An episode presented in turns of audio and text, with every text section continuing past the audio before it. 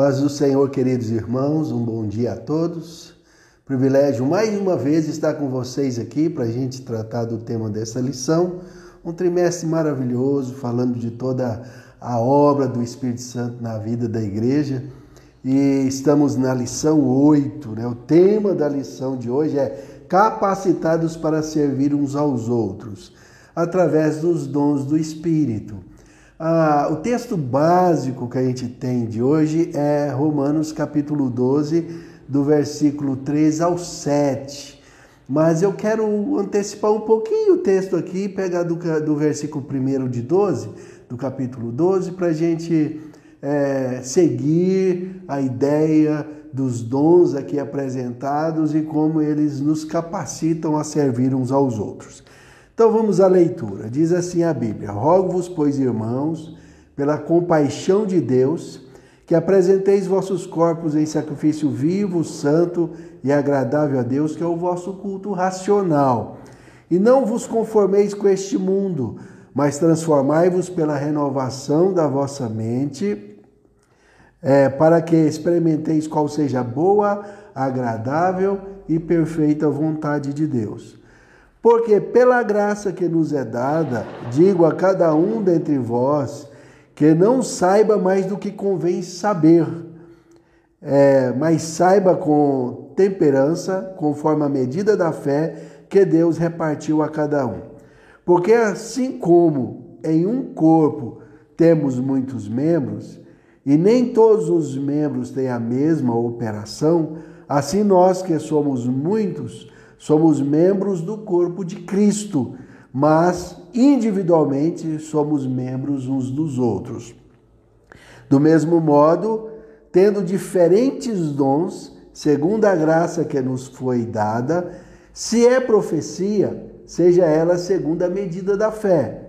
Se é, é ministério, seja em ministrar. Se é ensinar, haja dedicação ao ensino ou que exorta, use este dom em exortar, e o que reparte, faça-o com liberalidade, e o que preside, com cuidado, e o que exercita misericórdia, com alegria. Amém? Esse texto que nós temos como base para a nossa meditação de hoje. Então, antes de, de iniciar aqui, eu quero orar, quero pedir que Deus use esse, esse tempo conosco para que a gente possa receber a graça e uma ministração da palavra. Amém? Oremos juntos. Pai, louvamos ao Senhor por esse tempo que temos aqui de meditação da palavra, que o Senhor use esse tempo para edificar a igreja, nossas vidas, cada irmão, em nome de Jesus Cristo. Amém. Então, irmãos, seguinte, temos aqui uma lista de dons apresentados por Paulo para servir a igreja. Mas Paulo traz no início do capítulo uma orientação muito importante, uma orientação para que nós não nos conformemos com o mundo, ou seja, que a gente não entre na forma do mundo e que renove a nossa mente para que a gente possa experimentar qual seja a boa, agradável e perfeita vontade de Deus. E, e com isso, ele explicando que que nós precisamos nos renovar, ele, ele então já dá uma, um conselho. Ele diz: Olha, e você que buscou renovação, que quer ser instrumento de Deus, que quer ser útil na igreja, não venha com soberba, não venha pensando então, ah, agora eu sou renovado, eu fui cheio do Espírito e, e eu tô toda bala, né? Pronto para fazer é, tudo. Paulo diz: não queira saber além da conta. Não queira ser alguém que se julgue superior aos outros, porque ele vai explicar: olha, nós fazemos parte de um corpo e todos nós somos membros uns dos outros. E nem todos têm a mesma função, mesma especificação. Ou seja, nem todo mundo vai ser o líder, o top da galáxia, né? Você vai ter seu espaço, você vai poder servir é, na, naquele dom, naquele talento que Deus te deu. Então você não precisa chegar à igreja querendo ser mais do que os outros, querendo também fazer tudo, né? Por exemplo, ser aquele é, que consegue fazer todas as coisas, né? Vai, tipo o jogador, o exemplo que eles falam do jogador, aquele que cobra o escanteio, vai lá, cabeceia e ainda vai para o gol e defende, né? Faz tudo. Não, a Bíblia orienta que cada um tem o dom específico de Deus para servir aonde Deus o colocou, né? E inicia essa lista de dons aqui que, que foi apresentada por, por Paulo né, para nós servirmos o corpo de Cristo, onde nós todos somos membros para servir um ao outro, começa com o dom de profecia. Ele diz: olha, aquele que profetiza seja segundo a medida da fé, ou seja, seja uma profecia inspirada pelo Espírito, com base na palavra, nada de sensacionalismo, permitindo que se é Deus que está falando, que ele fale mesmo, né? Então, no dom de profecia, nós temos duas maneiras que o Espírito Santo pode nos, nos usar. Claro, com uma manifestação, um poder, uma inspiração que ele nos otorga uma palavra que Deus quer dizer, né? Uma orientação, uma edificação para a igreja, como também uma palavra profética extraída das Escrituras, onde a gente vai apresentar também uma direção, um consolo, uma edificação para aquele que necessita. Então, nada de um exagero, né? nada de que a pessoa chegue e, e, e também use esse dom para ser tipo um mediador, né? Ah, agora eu sou profeta, você pode vir em minha casa, consultar, tipo um vidente. Não funciona assim, né? Não é essa a ideia deste dom, né? que você se torne um vidente, alguém que possa ser consultado qualquer hora e que você possa ter ali uma, um cantinho na sua casa onde você recebe né, um êxtase de Deus toda vez que alguém te procura para você trazer uma palavra de orientação. Não. É uma manifestação do Espírito. A Bíblia diz que o dom é do Espírito e ele usa quem ele quer da forma que ele quer. Então, quem vai usar? É o Espírito. Quando? A hora que ele quiser. A hora que o Espírito Santo quer falar, ele vai falar. Não é a hora que você quer ouvir, não é que você quer ir lá no, no profeta buscar orientação, não. Se Deus tem algo para te dizer, ele vai usar a palavra pregada, a palavra, a Bíblia Sagrada, um conselho de alguém que vai receber essa inspiração de Deus, ou até mesmo em algum momento o Espírito Santo vai inspirar alguém para enviar uma palavra profética para você. Mas a, a gente tem que entender que o Paulo começa a nos orientar aqui a, a, respeito dos dons, orientando a gente a, a renovar a mente, ele já começa a dizer, olha, cuidado com a euforia, cuidado com a questão de você achar que você já é um semideus. Né? Então, isso é muito importante. Eu quero dar uma orientação que cabe a mim e a todos nós. É de extrema importância que o cristão entre na caixa da humildade. Né? Nós não podemos entrar na, na caixa do mundo, né? no modelo do mundo, na forma do mundo, mas entrar na forma da humildade, da dependência de Deus, né? de, de entender aquilo que João falou. É necessário que eu diminua e ele cresça. Tem quem tem que aparecer é Cristo, quem tem que ser divulgado é Cristo. E não o meu talento, o meu dom, ah, eu sou profeta, ah, eu sou administrador, ah, eu sou um mestre, né? Não, tudo bem, esse dom é real, é visível, Deus dá, nos dá os dons, mas quem tem que ser é, enaltecido, honrado e glorificado é o Senhor, porque o dom é serviço, né? É para ser útil para ajudar o irmão, para orientar o irmão, para abençoar o corpo, para abençoar a igreja. É, seguindo a lista de dons, depois da profecia, ele fala do ministério, né? que seja em ministrar. Essa palavra ministério está ligada à diaconia, né? ao serviço de, de atender a igreja nas necessidades, nas demandas, tanto de um serviço pastoral, né? uma diaconia pastoral, de apacentamento, como também de, de atendimento social, de atender os irmãos nas necessidades é, sociais também. E, e a diaconia, ela cabe tanto no, no, no, no servo diácono da igreja, como também nos ministros, nos pastores, né? os evangelistas, pastores, continuam sendo diáconos, exercendo esse ministério de serviço, de serviço para a igreja. Então é um dom de Deus. Né? Nem todos vão atuar com, com ele, assim, com aquela é, finesse, né? com esmero a diaconia, porque vem de um dom, né? O servir no reino, estar disposto a atender pessoas, a, a desprender do seu tempo, é, se doar. Nem todos vão estar, né? Com nem condição disso, porque se todo mundo, é, por exemplo, parar de um serviço, de uma, de uma vida cotidiana para vir e atender a, a, o ministério, como é que fica a vida cotidiana? Então precisa de ter os empresários, os trabalhadores, as pessoas lá e aqueles que ministram aqui, que vão se doar, né? E também que exercem funções fora, mas também servem na igreja. É, certo é que a diaconia é servir no ministério atendendo as pessoas. Após a, a diaconia, nós temos o dom do ensino. E a Bíblia diz que aquele que ensina, né, use este dom é, com dedicação. Dedique-se no ensino. Ah, por que, que a Bíblia está orientando isso? Né? Qual a razão de que o ensino tem que haver dedicação?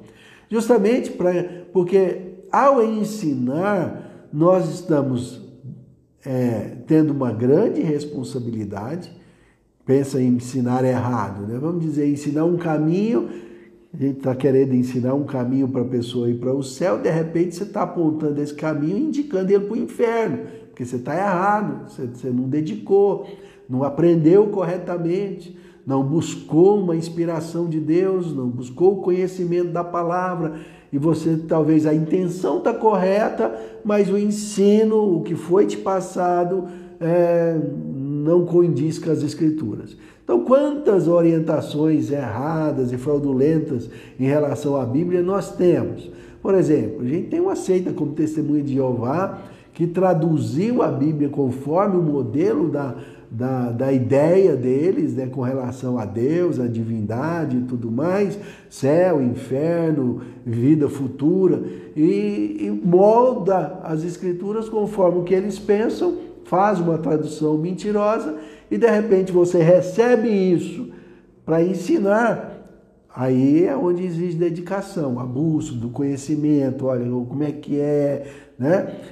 A, a responsabilidade de quem ensina e é, é grande por isso, justamente porque ele corre o risco de ensinar errado e outra coisa importante para o mestre, né? É que ele é, em dedicar, ele vai absorver conhecimento útil para si mesmo. Tanto ele vai abençoar quem vai ser orientado, como também ser abençoado ao pesquisar, ao dedicar, ao buscar conhecimento, ao, ao debruçar com as escrituras. Com certeza né, vai buscar, vai cavar fundo para que ele possa oferecer o conhecimento aos demais. Essa é a grande necessidade de quem exerce o, o, o ministério de ensino se dedicar, né? ter isso em, em alta conta. Né? Depois do ensino, nós temos o que exorta. A Bíblia diz que use este dom para exortar. A palavra exortação, há uns anos atrás, principalmente quando eu converti, a gente ouvia essa palavra com uma conotação diferente. Como exortação era dar bronca, era chamar atenção, é dar, aplicar uma disciplina. Mas na verdade o, o, o, significado desta palavra é ânimo, né? Exortação é animar, estimular, ajudar, né? Por pegar a pessoa que está precisando de um, de um gás, né? Dar esse gás a ele então a Bíblia está dizendo: olha, você que exorta, você que é bom para ajudar alguém a se animar, você que tem um excelente testemunho de superação, de cura, de milagre, você que tem um excelente testemunho de vida transformada, né? Talvez antes alguém que estava preso em vícios, drogas e uma vida muito mundana, agora liberto por Cristo, você tem como pegar esse testemunho, como João escrevendo na carta, ele diz: aquilo que vimos e ouvimos e partilhamos com o Senhor, isso que nós estamos apresentando para vocês, você pode pegar seu exemplo de vida, de bênção, de motivação né, e exortar o irmão, seu exemplo de fé, de ter passado por um, um problema difícil, por uma batalha, por uma luta que não foi fácil superar e você conseguiu superar e você pode então pegar esse exemplo e, e levar para alguém que está necessitando. Então, se você tem dom de exortar, dom de animar alguém, você é motivado, você pode ajudar, ajude, irmão. Isso é muito bem-vindo. Glória a Deus, né? A Bíblia segue dizendo que aquele que reparte faça com liberalidade. Então, depois de quem exorta, é o que reparte. Aquele que está cuidando né, da, das doações da igreja, ou também da capelania, ou então ele mesmo tem esse dom né, de ofertar, de ajudar, de repartir, de. Tem pessoas que conseguem do, do seu patrimônio mesmo repartir. E tem gente que tem o dom de repartir tão abençoado que ele consegue que outro doe para que ele pegue e distribua. Então, irmãos, imagine isso, né? O quanto Deus é, é, é, é bondoso, porque ele capacita pessoas que conseguem agariar doações para que ele possa abençoar o outro. Ele mesmo talvez não tem muita condição, mas ele tem o dom de conseguir que outro ajude. É, é isso aí é fantástico. É, é onde a igreja consegue é, atuar de forma abrangente, né? pregando o evangelho e abençoando vidas, é, cuidando dos necessitados, e isso é bíblico. A Bíblia diz que o verdadeiro evangelho, né? É, a pregação lá é cuidar dos órfãos das viúvas nas suas necessidades. Né? Isso é uma boa obra, algo ligado ao evangelho. Então, se você tem esse dom de repartir, né, que Deus te deu essa condição de até angariar, conseguir que outras pessoas se mobilizem com você para que você ajude outro, irmão, use isso com amor. Tão importante, né? A Bíblia está dizendo aqui, olha, aquele que reparte, faça isso com liberalidade, ou seja, com vontade mesmo, com vontade de ajudar. Né? Seguindo, o que preside, faça com é, cuidado. Gostei muito dessa orientação de Paulo aqui, ligada ao que preside, porque na verdade o que preside é aqueles que administram a igreja, no todo, né? As, as ações litúrgicas, as, as ações é, de, de, de obras de construção, né? os prédios, preside isso tudo, preside é, as lideranças da igreja, e isso tem algum, alguns viés aí perigosos, como a gana por poder, né? a pessoa que está presidindo, ele de repente é tentado a, a ser o, o, poderoso chefão, né?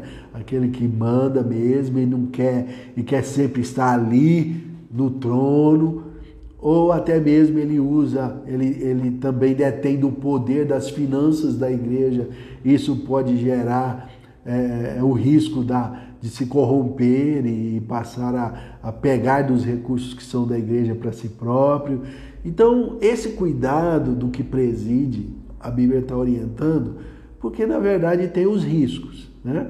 mas não quer dizer que ele não faça. Né? É, é importante demais ter os líderes que presidem, que dão o norte, que dão, que apontam o caminho, que desbravam, né? estão presidindo e abrindo novas frentes de trabalho e, e, e enviam missionários. São os que presidem, aqueles que lideram, aqueles que comandam.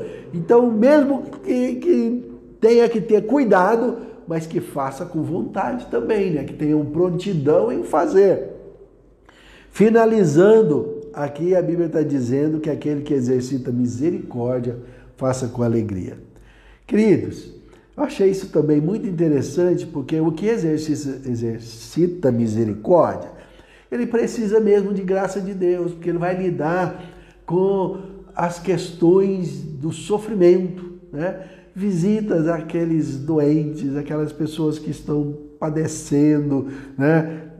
pessoas que necessitam de um cuidado, é, assim, talvez até presencial mesmo, né? pessoas que talvez precisam de uma ajuda para tomar um banho, para se alimentar, né? nem consegue alimentar, você mesmo tem que alimentar aquela, ah, assim, esse tipo de cuidado, né? Que, que é o exercer misericórdia, visitar o enfermo, as pessoas com câncer, com é, é, momentos, é, doenças terminais, né? várias doenças se tornam terminais, não é só câncer.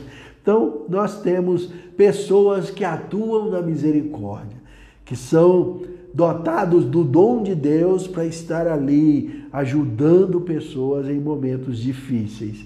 E isto deve ser feito com alegria, né? com a alma prazerosa, até para que você também não sofra, né? não fique triste de ver o sofrimento do irmão.